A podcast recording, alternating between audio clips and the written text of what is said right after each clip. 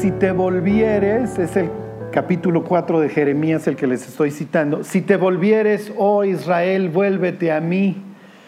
Y si en verdad jurares, vive, vive Jehová en, ¿se acuerdan? En juicio y en justicia, entonces las naciones serán benditas en él. Ahí nos quedamos en cuanto a Jeremías capítulo 4. Porque si Israel se arrepiente, Israel va a cumplir el propósito por el cual fue alcanzada. ¿Sí se entiende? Cuando la iglesia vive en santidad, cuando la iglesia está enfrentando sus faltas, cumple el propósito por el cual fue construida, ¿sí se entiende? Y no me refiero a construir un edificio, sino los ladrillos vivos. Eso ya lo vamos a ver con, con detalle cómo lo que nos abre las puertas a la presencia de Dios es, la, es el arrepentimiento. Es un corazón contrito, como dijera David en el Salmo 51, un corazón contrito y humillado. Les pongo un ejemplo. Jesús dice, dos hombres subieron al templo. Jesús pudo haber usado la palabra templo o la palabra casa. Los judíos la usaban indistintamente para designar donde vivía Dios, no indistintamente porque obviamente trae jiribilla cuando está usando templo, cuando está usando casa. Pero cuando ustedes vean que habla la Biblia de la, casa de Dios, a estar donde vive Dios. Cuando habla del templo está haciendo énfasis en que ahí es territorio sagrado. Ahí vive un ser divino, ¿ok? Entonces dice Jesús, subieron al templo un fariseo y un publicano.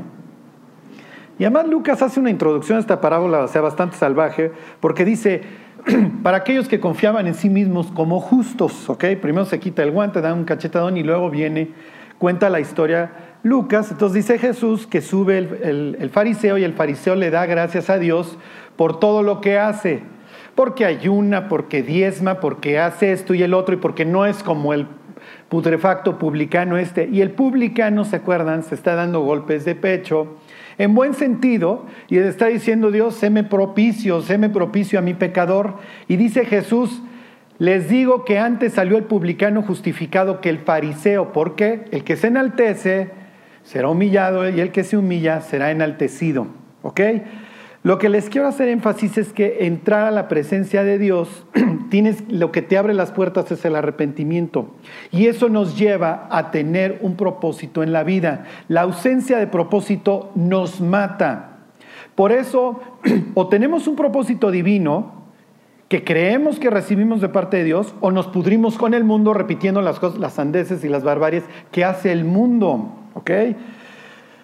Como lo iremos viendo, toda esta historia que les voy a ir contando acerca del propósito y la presencia de Dios nos va a llevar a ciertas conclusiones. ¿ok? Pero ahorita quiero que vean en qué va, qué es lo que está pensando Jeremías. ¿ok? Cuando él habla del propósito, cuando él les dice, si ustedes se arrepienten, entonces las naciones serán benditas en él. ¿Por qué? Bueno, ahora sí, regresense y lo vemos rápidamente, esto lo vimos la semana pasada. Lo primero que hace Dios al, crear al hombre es bendecirlo. Y esa bendición con que lo bendice la tiene que llevar fuera del paraíso, la tiene que llevar fuera del Edén. Y ahorita van a ver cómo el templo representa el Edén. ¿Ok? A ver, este, Génesis 1.28. 1.28 del Génesis. ¿Vale? Ah, en el principio, ¿eh? Sí, esa es la primera. Ahí déjala, ahí está bien, ¿eh? No se preocupen, ahorita lo vemos. Ok, dice el 1.28, y los bendijo Dios. Ok, lo primero que hace Dios es bendecir al hombre. Y luego viene la instrucción que estábamos viendo la semana pasada, que es una instrucción que la iglesia recibe tal cual. Ok, en ese sentido el plan de Dios no ha cambiado. Lo que pasa es que la chamba se puso mucho más difícil. ¿Por qué? Porque ahora reina el caos. Ok, entonces le dice, y los bendijo Dios y les dijo, fructificad y multiplicaos, llenad la tierra y mantengan el orden. Hace seis días, Adán, ok, tú no estás para saberlo, ni yo para contártelo, pero aquí hubo tohu y bohu, hubo desorden y hubo vacío. La cuestión esta se pudrió. Y Mira, te cuento, las aguas estaban todas, esto era un caldo ahí, y el Espíritu de Dios se movía sobre la faz de este, de este mugrero, de este abismo. Mera jefet es la, la, expresión, el verbo que usa ahí el Génesis 1.2, que quiere decir aletear. Cuando Jesús sale de las aguas, ¿qué es lo que sucede? ¿Se acuerdan? Desciende el Espíritu en forma de qué?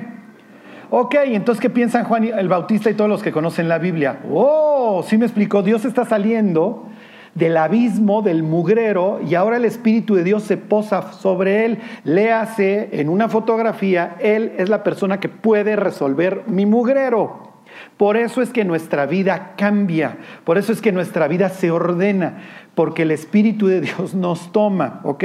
Porque aceptamos a Cristo, lo seguimos y el Espíritu de Dios empieza a arreglar. Ok, entonces le dice, mira, aquí había mugrero, entonces ahora manténmelo. Tú vas a llenar la tierra y la vas a qué? No, vas, no hay neuróticos anónimos, no hay alcohólicos anónimos, no hay lo que ustedes quieran anónimos. ¿Por qué? Porque te estoy haciendo el Señor de toda la creación. ¿Ok?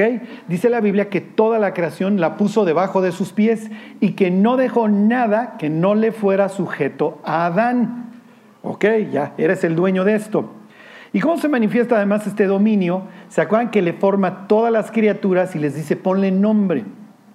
El hecho de que tú le pongas nombre a algo es porque te pertenece. ¿Ok? Imagínense que yo mañana a Telmex le pongo como se me pegue la gana. Charles, ¿qué va a decir Slim? Pues compra tu propio Telmex. ¿Sí? Pues yo le pongo a Telmex como a mí se me pegue la gana y le pongo a mi celular radiomóvil Dipsa porque sí se me pegó la gana. ¿Sí me explico?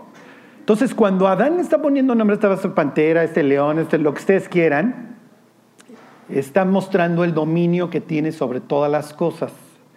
¿Ok? Entonces le dice, fructificad y multiplicaos, llenad la tierra y sojuzgadla, señoread en los peces del mar, etcétera, etcétera. ¿Ok? Y entonces, me brinco ahí a este, al 10, fíjense, y salía del Edén un río para regar el huerto y de ahí se repartía en cuatro brazos. Los templos de los sumerios y todos los de la zona siempre van a hablar de un río, de la presencia de Dios sale un río. Lo mismo dice nuestra Biblia, lo mismo dice Zacarías, que del templo sale un río, lo mismo dice el Apocalipsis, de la presencia de Dios sale un río, ya lo veremos. El, nombre del primer río es Pisón, Pichón dirían los paisas, que viene de una palabra que es push, de un verbo que quiere decir esparcir. Si se fijan cómo es el tema, es variaciones sobre el mismo tema, es esparce, llena la tierra. Y entonces dice que se va a la tierra de Ávila y este va a la tierra de Siria. Y uno dice, Dios todavía existe Siria. Sí, sí, pero va a existir. Y eso quiere decir que yo ya la estoy regando, la estoy preparando para cuando la humanidad vaya llegando, la vaya poblando. Y mira, Adán, ¿ves este huerto? Sí, quiero que me hagas el resto de la tierra igual. Ok, esa es tu labor llena la tierra, ¿ok? Sojúzgala y este es tu modelo, ¿ok? Lo pone en un huerto para que lo cuide y lo labre, ya veremos qué está implicando. Pero ya saben en qué acaba la historia. Adán acaba fracasando y de tener todas sus necesidades satisfechas, un propósito en la vida de no vivir con miedo, etcétera, ahora va a ir a un mundo en donde va a haber sufrimiento. Y vamos a regresar a este tema. Pero la, la misión para fructificar y multiplicarse no acaba. Y entonces lo vimos la semana pasada, el fracaso del mundo preadámico, eh, el mundo antidiluviano, tienen esta obligación de ir llevando la imagen de Dios por todos estos lados, porque somos, ¿se acuerdan? El ícono. ¿Sí ya lo vimos eso de la imagen de Dios? No lo hemos visto aquí, ¿va? No, ya lo estoy confundiendo con aragoneses en el oriente de la ciudad. Bueno, ahorita lo vemos. El caso es que este es el propósito. Tienes que ir llevando mi imagen y restaurando todo este caos. Fracasa este proyecto y entonces cuando se bajan del arca, ahora sí, capítulo 9, eso lo vimos la semana pasada.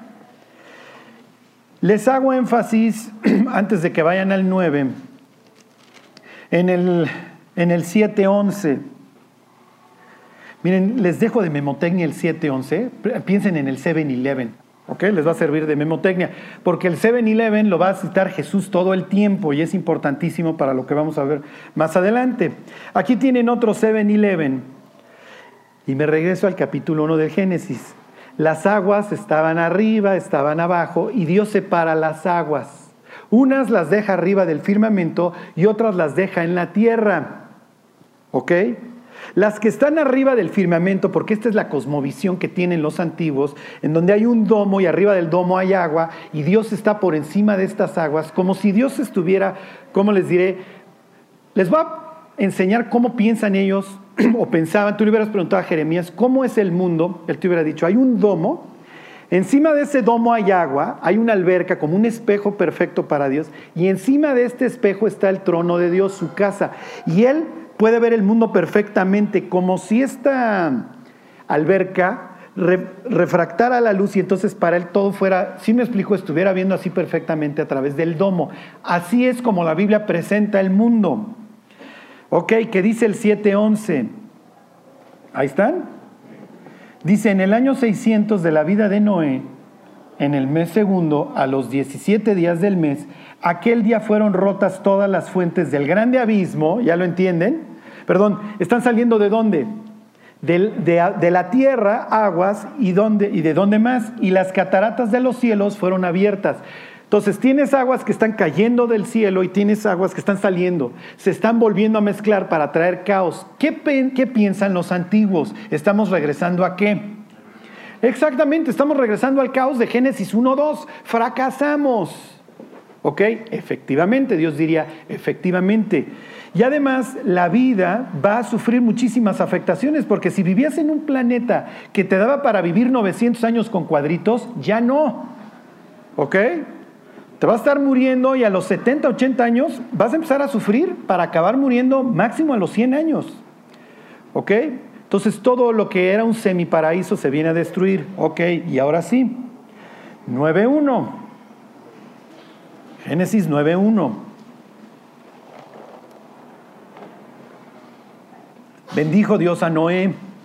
Uh, ok, y como ustedes ya son todos unos teólogos, oh, claro, me está hablando de Génesis 1.28, y los bendijo Dios, y luego que les dice, y les dijo, fructificad y multiplicaos y llenad la tierra.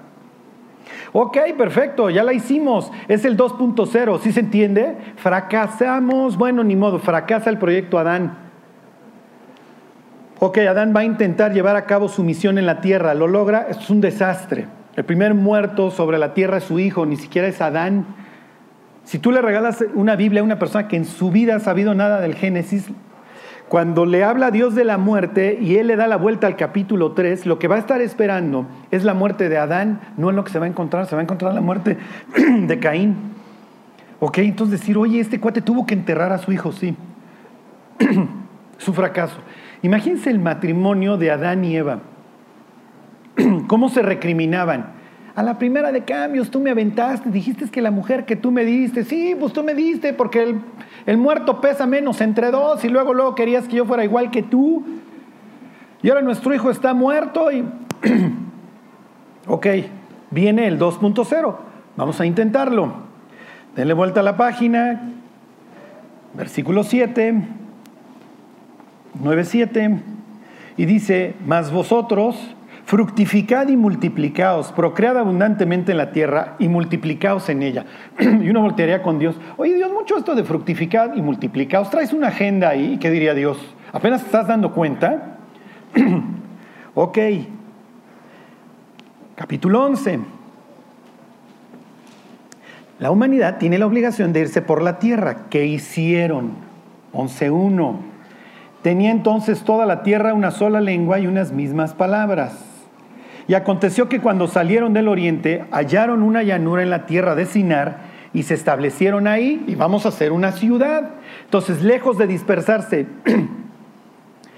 para alcanzar el mundo, hicieron una ciudad.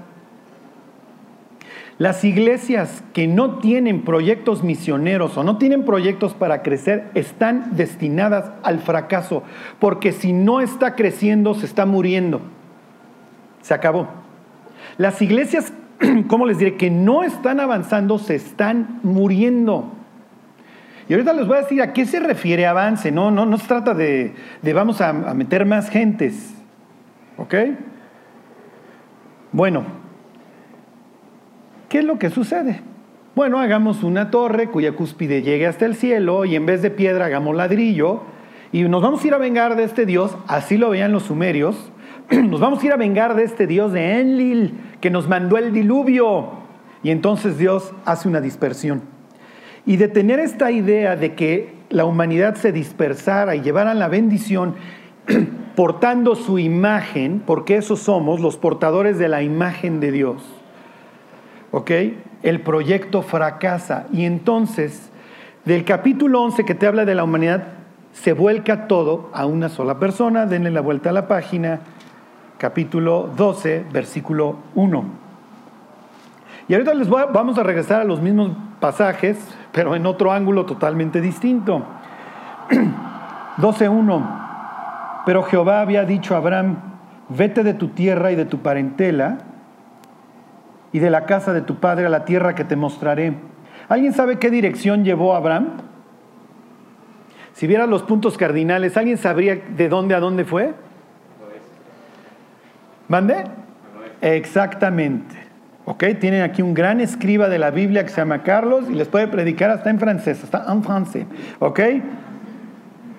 Ahorita vamos a ver por qué Abraham viene de hacia el oeste. ¿Ok? Entonces le dice, versículo 2, y haré de ti una nación grande y te bendeciré. Oye, Dios trae esa agenda, por supuesto que traigo agenda y por eso me vivo repitiendo las mismas palabras en el mismo contexto. Y te bendeciré, ¿ok? Y, te, y engrandeceré tu nombre y serás bendición. Bendeciré a los que te bendijeren y a los que te maldijeren maldeciré y serán benditas en ti quienes todas las familias de la tierra. Este es el pasaje que Jeremías toma para recordarle a los israelitas, si tú te arrepientes, cumples el propósito por el cual Dios inició el 3.0. La idea ahora, ok, la humanidad fracasa, que sea esta nación la que reciba la bendición y la vaya expandiendo, la vaya expandiendo. Van empezando a conocer o a tener más o menos idea de qué se trata nuestra vida? Ok. Y entonces le dice, fíjense, versículo 7. Y apareció Jehová a Abraham y le dijo, a tu descendencia daré esta tierra.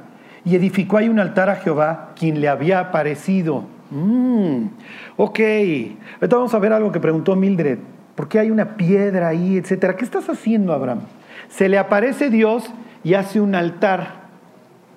No crean ni, ni, siquiera dice que ahí va a ofrecer sacrificios, ¿eh? O si en este caso ofrece y edificó ahí un altar quien le había aparecido. Ok, ¿qué está, qué representa para Abraham este altar que acaba de hacer? ¿Qué representa para él? Les pongo un ejemplo, denle tantitas vueltas. Váyanse capítulo 26 a ver qué está haciendo luego el hijo.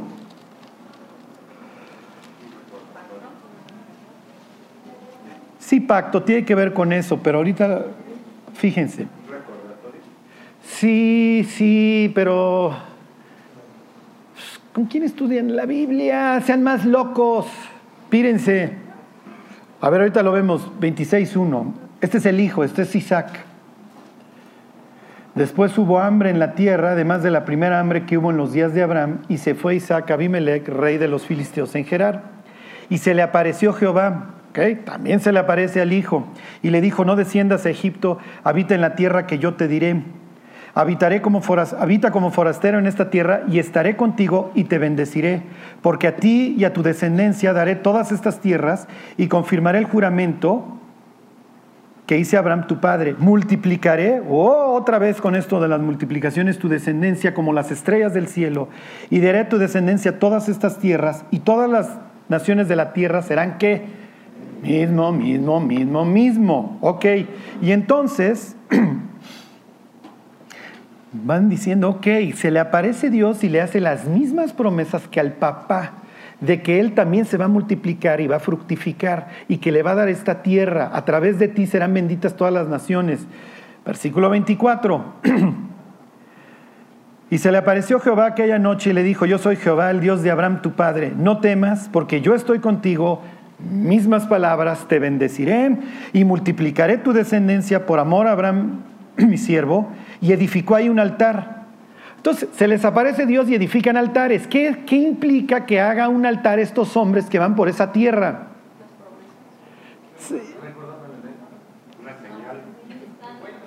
Bueno, vamos a 100 cristianos dijeron este el pacto, las promesas, el ¿quién vive ahí? Dios. Oh, aquí se aparece Dios. Este es un punto de intersección entre qué? Entre el cielo y la tierra. Aquí está la presencia de Dios, aquí lo vi. ¿Ok? Ahí viene el nieto. Ahí viene el nieto. A ver si cachan esta, porque les voy a decir algo. La Biblia tiene estos patrones en donde Dios te está diciendo a través de, implicártelo, te está mandando un mensaje. Ahorita les enseñé uno. Génesis 1, tienes las aguas hechas un mugrero, Dios las separa. Génesis 7 las vuelve, salen de aquí, salen de allá y tienes otra vez un mugrero. Hay una regresión. Ok, fíjense, 28.10. Salió pues Jacob de Berseba y se fue a Arán. ¿Qué dirección lleva? Hacia el oriente. Y ahorita vamos a ver qué implica eso. Dios llama a Abraham de Ur de los Caldeos y se lo trae a Canaán. Aquí es la tierra prometida porque su nieto está abandonando la tierra prometida para irse al oriente. Dios está diciendo, aquí hay caos, aquí va a haber una regresión. Pero en el camino del sur de Israel, a abandonar la tierra de la bendición donde Dios vive, ¿qué es lo que sucede? Se está pelando porque su hermano lo quiere matar, versículo 12, y qué dice, y soñó y aquí una escalera que estaba apoyada en la tierra y su extremo tocaba en el cielo. Y aquí ángeles de Dios que subían y descendían por ella. Entonces, ¿qué es un look? ¿Qué, es eso? Si hubiera un New Ager aquí diría, es un portal, es un portal. Sí, sí, es un portal. Tienes un punto de intersección entre el cielo y la tierra. Y ahí está la escalera. Y lo que va a implicar esto, que ahí está la presencia de Dios. Y entonces, ahí lo está viendo Jacob y dice, y en la mañana se despierta y dice, oh, aquí vive Dios, esto es qué? Casa de Dios y el tipo sale por piernas. Ok, y entonces le dice, fíjense, versículo 13, y aquí que Jehová estaba en lo alto de ella, el cual dijo, yo soy Jehová el Dios de Abraham tu padre y el Dios de Isaac. La tierra en que estás acostado te la daré a ti y a tu descendencia. Será tu descendencia como el polvo de la tierra y te extenderás memorícenselo y te extenderás al occidente, al oriente, al norte y al sur, y todas las familias de la tierra serán benditas en ti y en tu simiente. Vuelve la triga al burro. ¿Sí me explicó? Sigue mismo, te bendigo y te extiendes. Y además mi presencia está aquí. Y le dice, le habla de la presencia. Piensen en Mateo 28. Toda potestad me es dado en el cielo y en la tierra. Y por tanto, y haced discípulos a todas las naciones. Y he aquí yo que yo estoy con vosotros todos los días hasta el fin del mundo, mis queridos Jacobs. Mismo que le va a decir Dios a Jacob, cuando en parte va huyendo, nos lo dice exactamente a nosotros. La noche antes de morir Jesús le dice a su padre, no te ruego solo por estos, sino por todos los que van a creer por el testimonio de ellos. Ahí estamos nosotros. Ajá. Nosotros hoy somos la imagen de Dios y la vamos llevando por todos lados. ¿Por qué? Porque así nos creó Dios. Nos hizo a su imagen, a su semejanza. Cuando los judíos traducen al griego en el 200 antes de Cristo la Biblia, esto, la palabra imagen la traducen como ícono. Si se entiende, nosotros somos los iconitos. Piensen en el Temoc, ¿sí? El Temoc es el icono de la América. ¿Sí, sí se entiende? Es como lo representa la América. Ustedes dirían, ¿representa al estado de Morelos? No, no, no, no, más que eso, a la América. Es como, ¿sí me explicó? El americanista per se. Nosotros somos el icono de Dios si se entiende, esta personalidad que bendice y que se expande y que es indetenible, ahora se manifiesta a través de nosotros.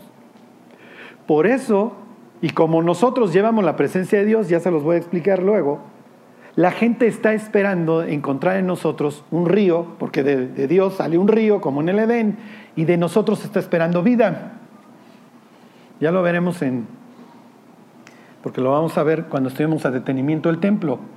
Imagínate que vas a un dietista y el cuate parece luchador de sumo. Te quedarías a escuchar su dieta. Ajá. O vas al dentista y sonríe y parecen puros dientes de ajo, sin dientitos y chimuelo. ¿Te quedarías con ese dentista? Y te promete que te los va a dejar igual que los de él. Ajá. No, no, gracias, déjelo, doctor. ¿Sí me explicó? Así estoy bien. Piensen en los cristianos cuando estamos drogados, borrachos, fornicando en el antro, cuando ustedes quieran. Es lo mismo. No, ponte a mi dieta. Mira, ¿sí me explicó? Pues sí te salen lonjas hasta para atrás, pero traes 800 de azúcar y 900 de colesterol, pero de ahí en fuera te dan mareos, vómitos, vértigo. Digo, subes cuatro escalones, ya te estás asfixiando, pero de ahí en fuera todo bien con mi dieta. No, pues gracias. ¿Ok? Bueno, entonces le dice, yo estoy contigo, es lo único que importa, ¿ok? Porque si está la presencia de Dios con uno, entonces la vida de Dios se va a empezar a manifestar. Si no está, estamos en poemas. Ok, y le dice estas palabras preciosas, se los vuelvo a leer, he aquí yo estoy contigo y te guardaré por donde quiera que fueres y volveré a traerte esta tierra porque no te voy a dejar hasta que haya hecho en tu vida lo que me he propuesto. Propósito. Tu vida, Jacob, tiene propósito. Claro, Jacob quiere decir el que toma por el talón, que el equivalente en español sería el que te toma el pelo, el tranza, el defraudador. Y como ya se transó a su hermano y se transó a su papá, el cuate tiene que salir huyendo. Y él cree que se puede transar a todo mundo. va a llegar con, con, un suegro que lo va a tratar como esclavo que se llama Blanco, quiere decir Labán. Hasta la fecha sí se dice blanco en hebreo, Labán. Y Edom, hasta la fecha, quiere decir rojo y viene huyendo de rojo, ¿se acuerdan? Por eso si tú a Jacob le decías, ¿quiere usted vino rojo o blanco? Te decía, no, gracias, no chupo, déjelo, déjelo, sí, porque ya, ya la sufrí con los dos. Cuando llega con el suegro, que se llama Labán, se encuentra Raquel en, la, en el pozo, ¿se acuerdan? Y entonces se enamora de ella y le dice, oye, pues quiero a tu hija. Si tenía nueve o diez años, era un en no importa, porque tiene que chambear siete años por ella. Tienes que pagar dote, en aquel entonces había que pagar dote. Hoy te deberían de indemnizar cuando te llevas a la chava, pero bueno. ok, en aquel entonces había hasta que pagar. Esto es, bueno, qué tiempos tan horribles aquellos, ¿no? Que todavía tuvieras que pagar, como si no tuvieras que pagar el resto de tu vida, pero bueno, ok. Este, le chambea siete años, le cambia la mujer la noche de bodas y bienvenido a la horma de tu zapato, mi tranza. Y lo tranza y lo tranza y lo tranza y entre los dos se andan tranzando. Y 20 años más tarde, 21 años más tarde, sale Jacob a quien tratan como un esclavo. Porque si ustedes se acuerdan la ley que recoge una costumbre, el, amo, si te daba mujer, como las mujeres costaban, la mujer era propiedad de él, no que fuera su mujer en el sentido carnal, pero es una persona que yo te di, que a mí me pertenece, es de mi propiedad. Si te da hijos, son míos, como becerros. El dueño de la vaca es dueño de los becerros, hijo de esclavo, esclavito. El esclavo, cuando llegaban los, el tiempo de su partida, un esclavo hebreo no podía servir por más de siete años, salía libre, pero no se podía llevar a la mujer porque no era de él, ni se podía llevar a los hijos. Era una sociedad bastante cruel, si se, fijan. Cuando Jacob se va, lo alcanza Labán y ¿qué le dice? Las mujeres y los niños ¿qué? Son míos. Luego entonces tú eres un esclavo. Lo rebaja. Y no es cierto. Jacob era un hombre libre. Se empleó. Pero Labán lo va a tratar como un esclavo, lo va a transar para que aprendiera Jacob precisamente a que no es en mis fuerzas, no es que yo soy muy hábil y me puedo ir transando al mundo, tengo que depender de Dios. Cuando él sale, sale rico, esto es una imagen de Israel saliendo de Egipto años más tarde y es obviamente algo que va a estar animando a los judíos del Éxodo, la vida de Jacob. Cuando él sale, sale rico, se encuentra a Edom, su hermano, que no trae bronca con él, y entonces Jacob cree que ya la hizo. Antes de encontrarse con, Edom, con su hermano, con Esaú, lucha con el ángel porque cree que su hermano viene a matarlo, porque viene con 400 hombres. Y Dios le dice, no te voy a bendecir. Por favor, sí, por favor, sí. Y Dios nunca le dice, viene en buen plan, ¿eh? ni te preocupes, porque el otro hubiera dicho, ya ven, siempre me salvo. Lucha y entonces empieza por primera vez este hombre a cambiar de nombre, de dejar de llamarse Jacob a llamarse Israel, que Dios lucha, ahora Dios va a luchar mis, mis victorias.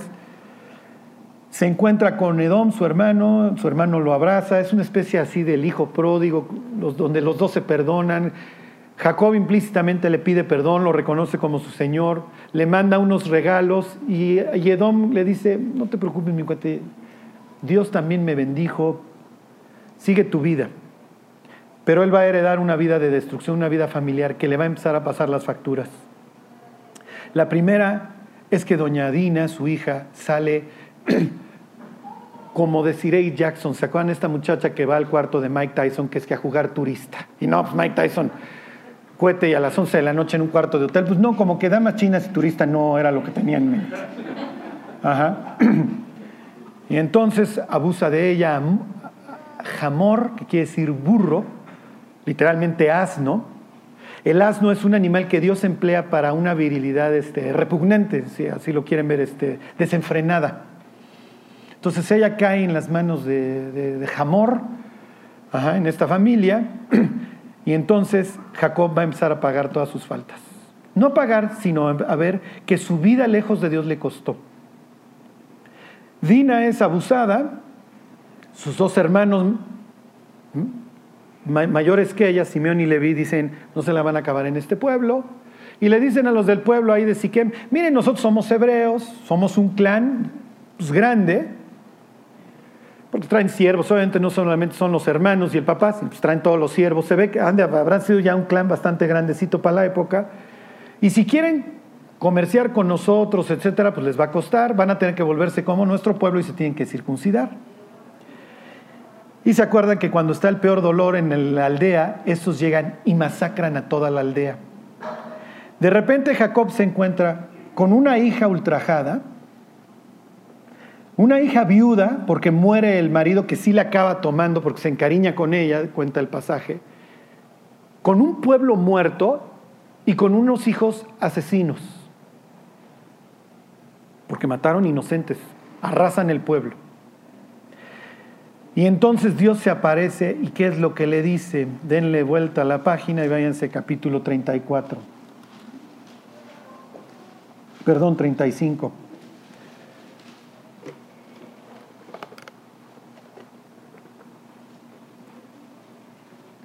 Dijo Dios a Jacob, levántate y sube a Betel. Y quédate ahí y haz ahí un altar a Dios que te apareció cuando huías de tu hermano Esaú. Les hago todo este énfasis, ¿por qué? Porque cuando los patriarcas van poniendo estos altares, lo que están diciendo es, esto es tierra sagrada, estoy extendiéndome. ¿Sí se entiende?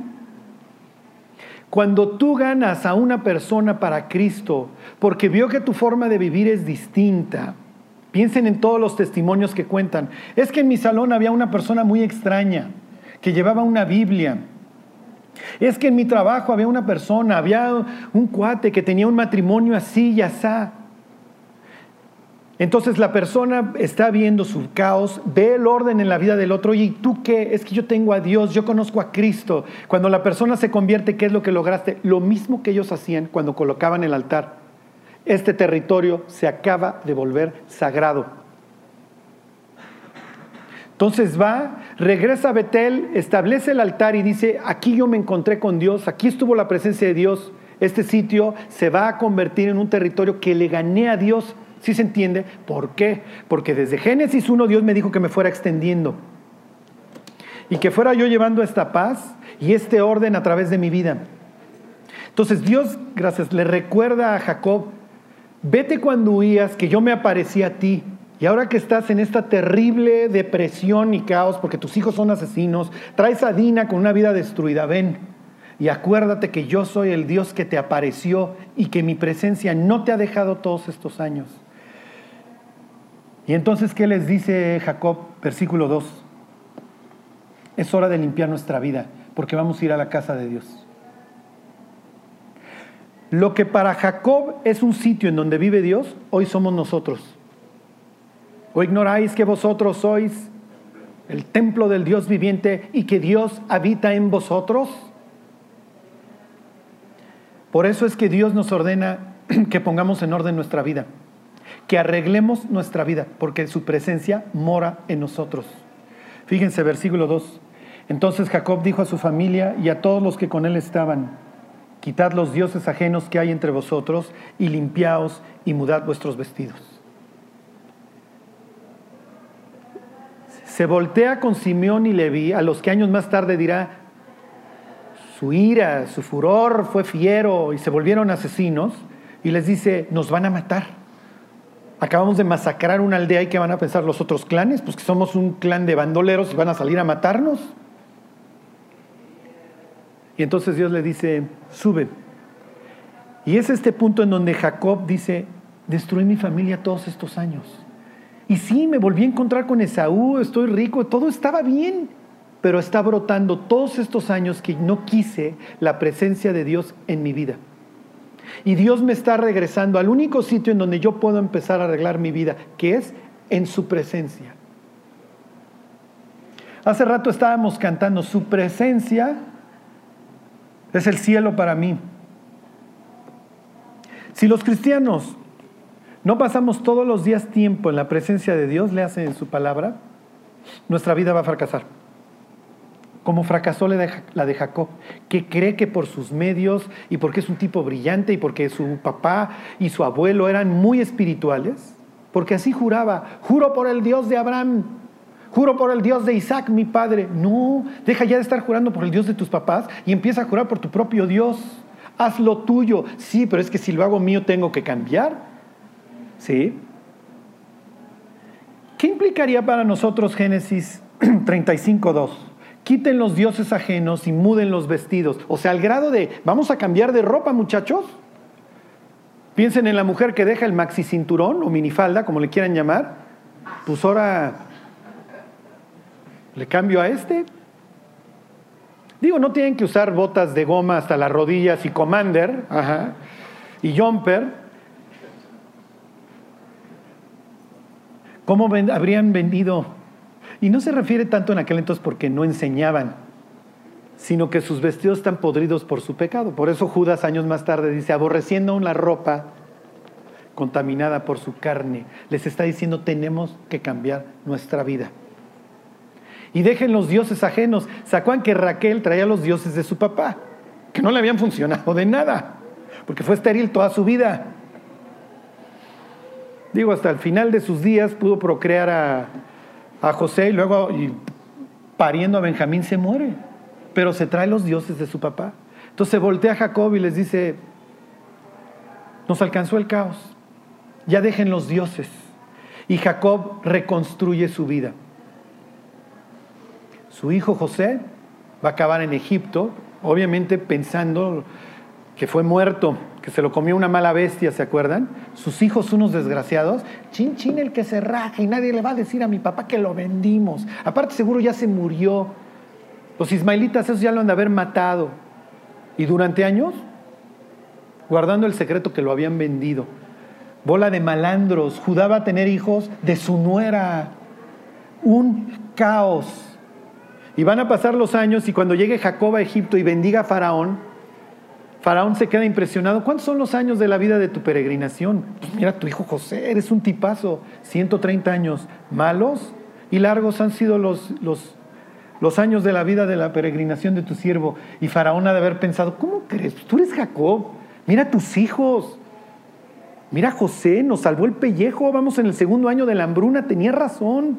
Dios le habla y la presencia de Dios está con él. Y Jacob diciendo, no, Faraón, viví mal y me pasaron las facturas. Y llevo años componiendo mi vida. Y hoy me puedo gozar en que es más, no solamente veo a José, veo a Efraín y a Manasés y a todos los descendientes. Pero me costó sangre, sudor y lágrimas reconstruir y que Dios a través de mi vida pudiera cumplir su propósito de fructificar y multiplicarme. Ok, denle la vuelta a la página al Éxodo capítulo 1. Como podrán ver, son variaciones sobre el mismo tema.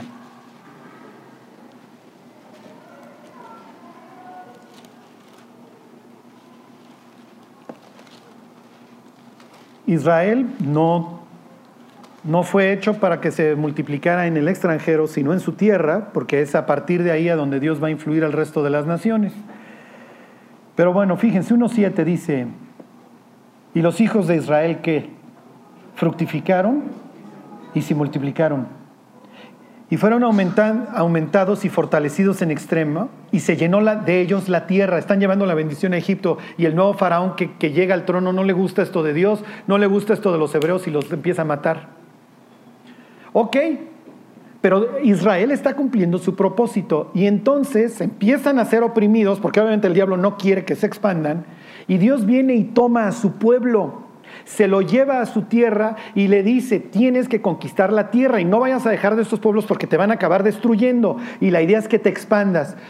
Lees el libro de Josué y ahí lo van logrando. Llegas al libro de jueces y el libro de jueces te habla del caos. Israel fracasa. Israel fracasa como ejote, deja de multiplicarse, empieza a juntarse con las naciones y empieza a pudrirse hasta que llega una persona que no tiene nada que ofrecer y quiere regresar al plan original. Dios, quiero fructificar, quiero multiplicarme. Y esta persona va a iniciar el reordenamiento, porque el libro de jueces te habla otra vez de la involución. Vamos a volver a ordenar esto. Sí, pero con una novedad. Váyanse a 1 Samuel capítulo 1. La persona que inicia la reconstrucción del caos y que reinicia el hecho de que Israel vuelva a crecer y a multiplicarse y a cumplir con el propósito, adivinen qué, tiene, qué característica tiene. Es estéril. Entonces, ¿cómo me vienes tú a hablar de fructificar y multiplicar si tú eres estéril? Se convierte chelas. Es que mi vida va a cambiar y yo voy a hacer grandes cosas para Dios. Pues será vomitar y curarte la cruda, mi cuate, porque es lo que has hecho los últimos años. No, ahora vas a ver que Dios me va a cambiar. Y cuando cambia chelas y empieza a hablarle a otros de Cristo y las gentes se empiezan a convertir, se dan cuenta cómo Dios agarra algo muerto, algo caótico, lo ordena y le da vida y lo lleva a multiplicarse. Llega doña Ana al templo donde está la presencia de Dios ahí en Silo y se pone a orar y le dice, Dios, yo quiero crecer y multiplicarme, pero soy estéril. ¿Y qué le contesta Dios? Está bien. Y le da a Samuel. Fíjense, primera de Samuel capítulo 2. Es natural y por eso yo le decía a Janet que le iba a contestar su pregunta durante el estudio. ¿Por qué Dios se goza en nuestra debilidad? Porque Dios toma nuestras debilidades y las cambia en fortalezas para mostrar su poder. Dios va a iniciar el reordenamiento y que Israel vuelva a expandirse, porque Samuel acabará ungiendo a David y David va a acabar uniendo los clanes y haciendo una nación y extendiendo sus fronteras contra los amonitas, moabitas, edomitas, al norte con los fenicios, etc. Dice 2.7, Jehová empobrece y él enriquece, abate y enaltece. Él levanta del polvo al pobre y del, muladar exalta al menesteroso. Me brinco al 9. Él guarda los pies de sus santos, mas los impíos perecen en tinieblas, porque nadie será fuerte por su propia fuerza. Porque si yo era estéril y de repente Dios ya me dio, entonces ya me di cuenta que Dios tiene poder. Se acaba ahí la procreación de, váyanse a la columna de al lado, al 2.21, de doña Ana. Ana quiere decir favorecida, ¿eh? fructífera pero de favorecida y fructífera no tenía nada. C 2.21, y visitó Jehová a Ana, y ella concibió y dio a luz tres hijos y dos hijas. ¿Qué está diciendo Dios? Le contesté con creces. ¿Cómo crecen las iglesias? ¿Cómo se arregla el caos en la presencia de Dios? A veces decimos, es que manda con el psicólogo, es que esto, es que el otro. Dios dice, ¿por qué no se ponen a orar? El caos se arregla en mi presencia. Es natural, Ana en su cerebro, ella cree que Dios vive en Silo, y es lo que dice la Biblia. Es lo que dice el Salmo 78, la presencia de Dios estaba en Silo. Entonces, como aquí vive Dios, bueno, oye Dios, fíjate que quiero un hijo. Y con la novedad que te voy a dar no solo uno, te voy a dar seis, y de entre esos seis te voy a dar a Samuel, y Samuel es el último juez de Israel, pero va a ser el que arranque la recomposición de este caos de que habla el libro de los jueces, que si se acuerdan unas páginas atrás, está hablando de que los israelitas son peores que los sodomitas. Ok, sube al trono David, los israelitas empiezan a expandir. ¿Dónde estamos hoy parados? Váyanse a Jeremías capítulo 4, ya me regresé a donde empezamos. Quería dar la vuelta para que ustedes vieran todo lo que Jeremías está pensando cuando les dice, si te vuelves, vas a volver a cumplir.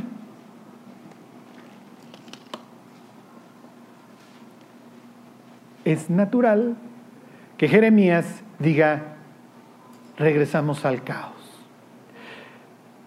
La palabra bohu, que quiere decir vacío o, ay, ahorita les digo otro sinónimo, este, carente de sentido, carente de propósito.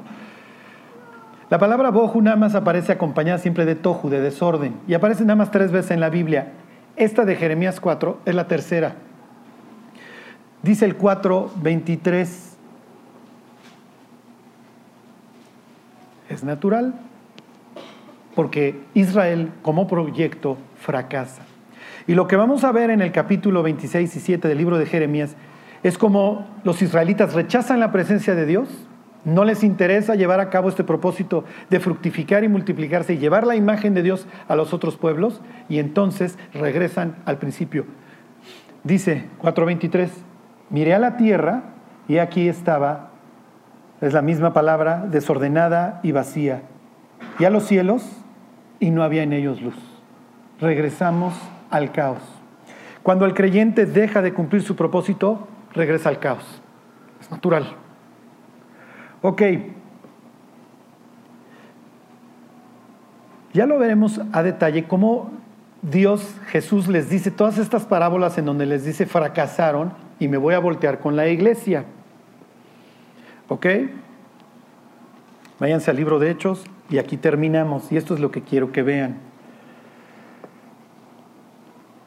La misión después de que Israel fracasa para, llevar la bendición al resto de la tierra, se le transfiere a la iglesia. Por eso Jesús termina dos evangelios diciendo, id y predicad el evangelio a toda criatura. Id y haced discípulos a dónde? A todas las naciones. Ya no se trata de que ahora las naciones vengan y aprendan de Israel, ahora tú tienes que llevar la presencia de Dios a todos lados. Es natural que tú llegues al libro de Hechos y tengas exactamente lo contrario a lo que pasó en Babel. En Babel tienes a todas las naciones rebeldes contra Dios. ¿Y qué es lo que hace Dios? Les confunde las lenguas y los dispersa. Por eso estas iglesias pentecostales que están, que es que hablando en lenguas, no tienen la más remota idea de qué está pasando en Hechos capítulo 2. Dios habitaba en el templo. Se va y ahora va a descender en los creyentes en forma de qué, ¿se acuerdan? En lenguas de fuego. Cuando Dios inaugura el templo de Salomón, desciende fuego del cielo. Cuando Elías hace un, ¿se acuerdan? Un altar y le dice, Dios, manifiéstate, desciende fuego del cielo. Casualmente Dios, que les digo, hay todos estos patrones, desciende en forma de fuego, se posa en los creyentes, ya no se va a quedar en el templo. ¿Y qué es lo que van a decir las personas que están ahí de todas las naciones? Te entiendo en mi idioma. Lo que Babel implica dispersión y confusión, ahora te atraigo. Lejos de que haya confusión, hablamos el mismo idioma porque te puedo hablar en el tuyo y de aquí nos vamos al resto de las naciones. ¿Sí se entiende? Ok. Entonces ya, este lo votamos. Váyanse a 1 Corintios, denle vuelta de unas paginitas tantito y aquí concluyo. Aquí voy a empezar la próxima semana y les voy a dar un, les hago preguntita. La otra vez alguien en el YouTube puso, Charlie, ahora sí le atiné, no sé qué le haya atinado, pero la felicito si vuelve a ver, ¿ok? Capítulo 3. Tú vas a llegar al libro de Hechos y ¿qué es lo que vas a leer? Que las iglesias crecían, que el número de los discípulos se multiplicaba, que la palabra de Dios corría, que Pablo está en Derbe, en Listra, en Acaya, luego hasta Roma. Es natural, porque traes el tema desde el capítulo 1 del Génesis del crecimiento y de la multiplicación. Y las iglesias de Dios se multiplicaban en el temor del Señor. Charlie, ¿de qué trata Hechos? De la multiplicación, del crecimiento, del cumplimiento de la gran comisión de vayan y hagan discípulos a todas las naciones en una de estas iglesias que nace, que es Corintio, Pablo les dice, ok, versículo 9.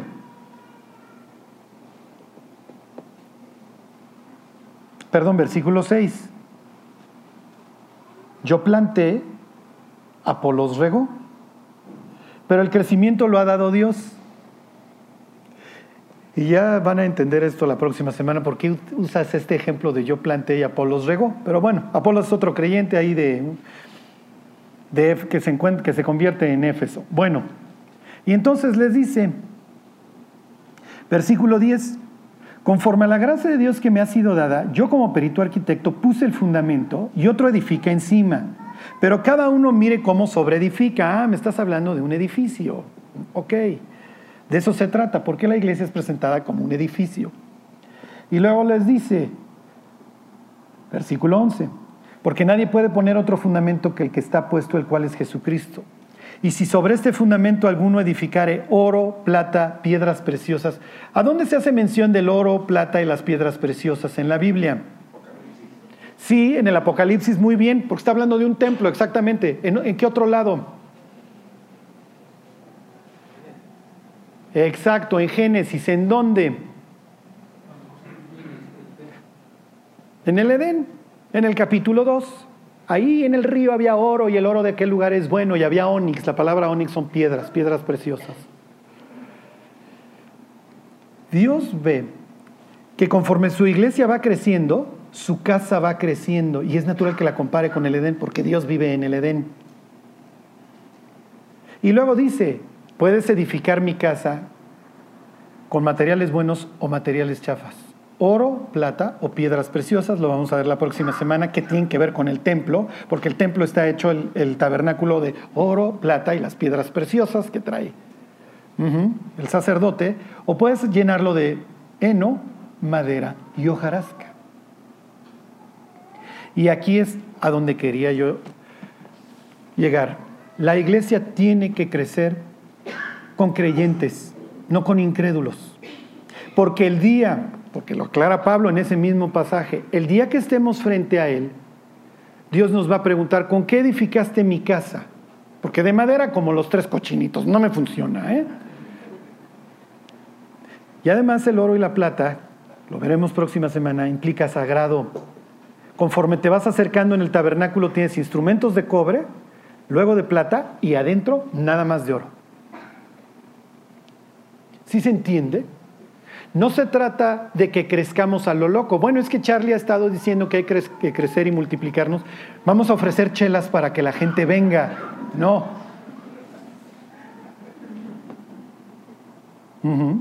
O vamos a poner pura gente bonita a la entrada. No. Vana es la hermosura y engañosa la gracia. Vamos a edificar con lo que Dios está esperando. Vamos a edificar con oro, con plata y con piedras preciosas con la palabra de Dios. Y vamos a invitar a Dios a nuestra iglesia para que las personas que vengan se encuentren con Él.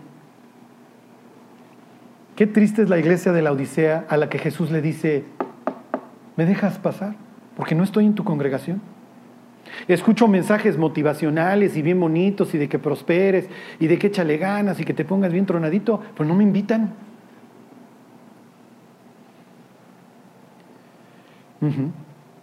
Bueno, lo veremos la próxima semana, todo esto de la presencia de Dios. Hoy quiero que se vayan con esto.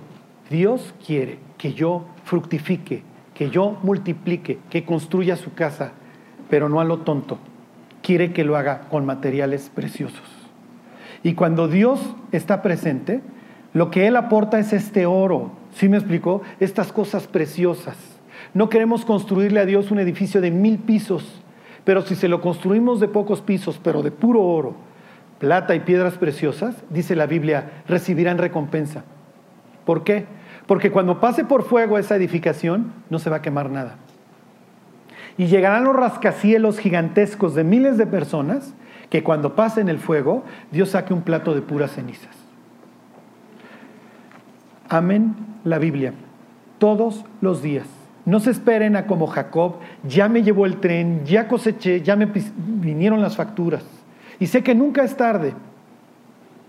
Ese será el testimonio de Daniel viendo hacia el templo o las ruinas. Por favor, regrésanos, Dios, a cumplir nuestro propósito. Nunca es tarde con Dios, pero mejor que no seamos como Sansón, que su más grande victoria no la pudo disfrutar.